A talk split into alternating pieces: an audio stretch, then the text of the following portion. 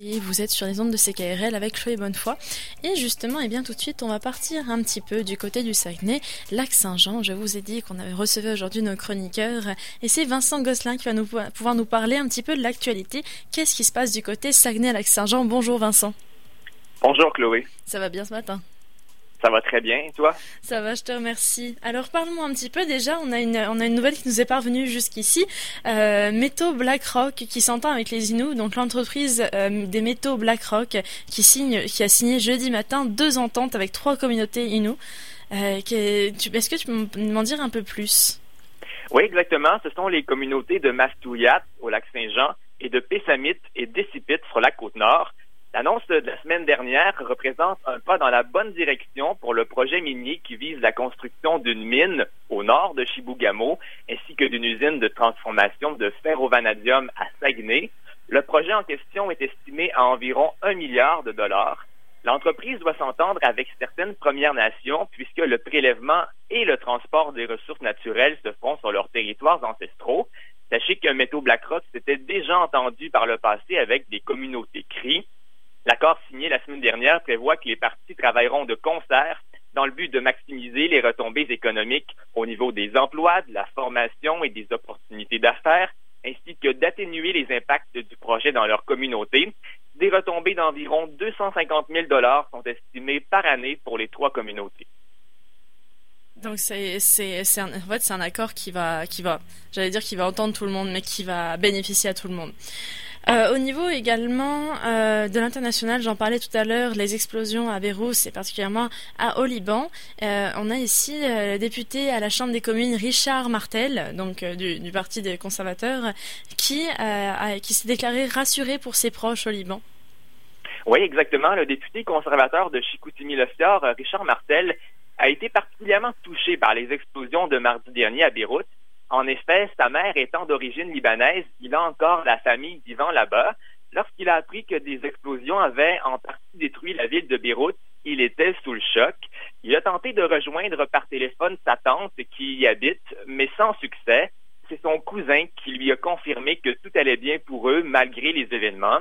M. Martel reproche au gouvernement libanais d'avoir été négligent face à l'entreposage de produits dangereux, précisément le nitrate d'ammonium dans ce cas-ci qui aurait causé les explosions. Il a par le fait même déploré la crise politique et économique dans laquelle le pays est plongé. Le député souhaite que le Canada porte assistance au Liban, mais il ne s'est pas prononcé sur la façon de le faire. Donc on va attendre un petit peu et également il n'y a, a, pas que le Canada qui va intervenir là-dedans, comme je le disais au début de l'émission. Euh, le président américain Trump, Donald Trump, a réclamé une, une enquête claire et précise sur le sujet. Même si c'est étonnant, on attend un petit peu la suite. J'attends ce qui a motivé cette, euh, cette demande. Également, euh, en parlant de demande, il y a une distribution des bacs bruns euh, qui va se faire. Une, une, étude, en fait, ça a été issu d'une étude comparative euh, dans la MRC du fjord du Saguenay, une recommandation qui a été entérinée par le conseil municipal de Saguenay. Est-ce que tu peux me parler un peu plus de ces bacs bruns? Oui, la distribution des bacs bruns pour le compostage a débuté lundi dans les 13 municipalités de la MRC du fjord du Saguenay.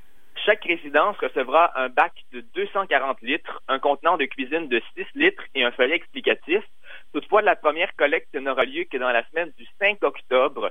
C'est pour cette raison que les citoyens sont invités à attendre au 1er octobre pour commencer à utiliser leur bac.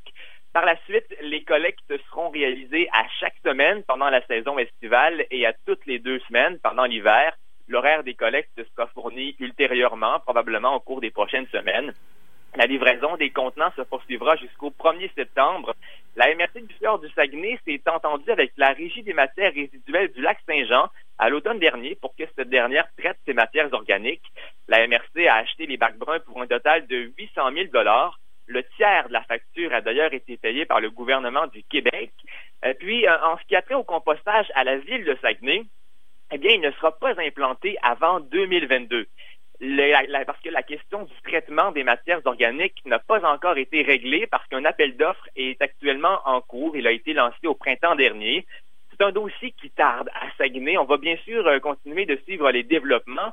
2022, ça peut sembler loin, surtout puisqu'on en parle depuis longtemps. Ça avait d'ailleurs été un enjeu de la campagne électorale municipale de 2017. Euh, anecdote là-dessus, le candidat des faits à la mairie de Saguenay, Dominique Gagnon, avait proposé une technologie de tri à la place du bac brun auquel il était opposé. Ça aurait été un bras mécanique qui aurait fait le tri des déchets, parmi lesquels des sacs de plastique remplis de matière organique se seraient trouvés. Par contre, euh, José Néron avait promis les bacs bruns et c'est bien entendu l'option qui a été retenue.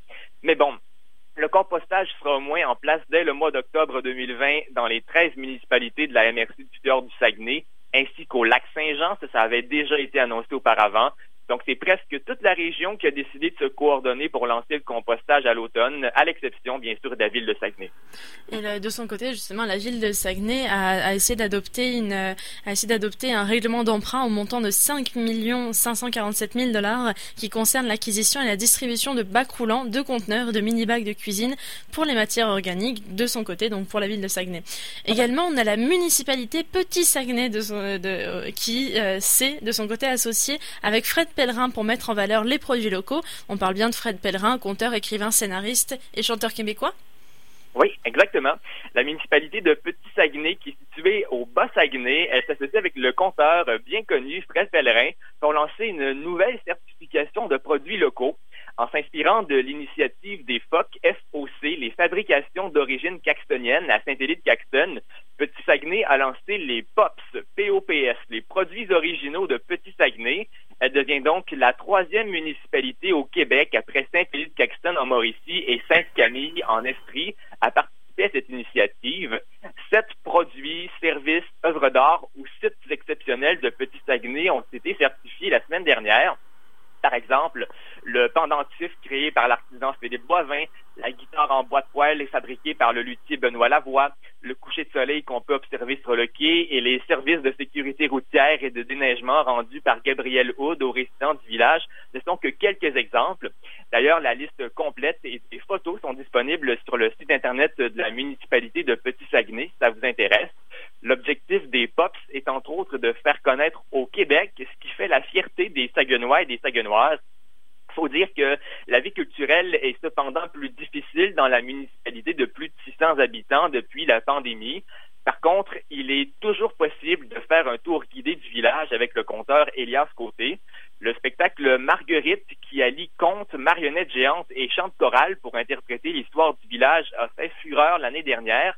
Il est cependant malheureusement suspendu en raison de la pandémie cette année, mais la production d'un documentaire sur la création du spectacle en question est en cours. Et puis également pour se consoler, on a euh, une inauguration à venir, pardon, une restauration. Le parc des artistes de Rivière Éternité a été restauré. Euh, est-ce qu'il y a une inauguration à prévoir ou quoi que ce soit, ou est-ce que c'est vraiment juste une euh, ça y est, les travaux sont terminés? Ouais, pas de d'inauguration à prévoir. C'est vraiment des travaux qui ont été faits et qui sont presque terminés, je vous dirais. Donc, ce matin, on passe d'un village à un autre, toujours au Bas-Saguenay. Cette fois, c'est la municipalité de Rivière-Éternité, effectivement, qui a effectué d'importants travaux d'entretien et de restauration estimés à 20 000 dollars au Parc des artistes, dans lequel on peut y observer différentes sculptures et œuvres d'artistes régionaux représentant des crèches de Noël. Rivière Éternité a longtemps été reconnu comme étant le village des crèches par excellence, notamment avec son exposition internationale de crèches qui contenait une collection de 1100 œuvres au sous-sol de l'église. Toutefois, en 2017, en raison d'une baisse d'intérêt et d'un manque de financement, la municipalité a fermé l'exposition et a vendu toutes ses œuvres. Le parc des artistes est quant à lui demeuré accessible, même si son état se dégradait. De là l'importance des travaux réalisés cet été. La présence de la tordeuse des bourgeons de l'épinette a causé l'abattage d'une centaine d'arbres dans le parc, selon ce qu'a expliqué le maire Rémi Gagné en entrevue au journal Le Quotidien. C'est ce qui a poussé la municipalité à entreprendre les travaux.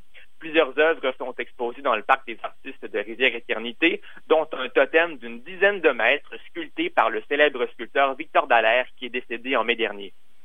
Donc tout un, tout un patrimoine en fait qui a été installé dans ce parc. De belles nouvelles, de belles nouvelles en plus pour la bah, l'été qui commence à tirer à sa fin là euh, tranquillement pas vite, mais euh, en tout cas que des que des, des, belles nouvelles en quelque sorte là qui sont qui, qui se passent actualité euh, actuellement au Saguenay-Lac-Saint. je vais y arriver ce matin, Saguenay-Lac-Saint-Jean.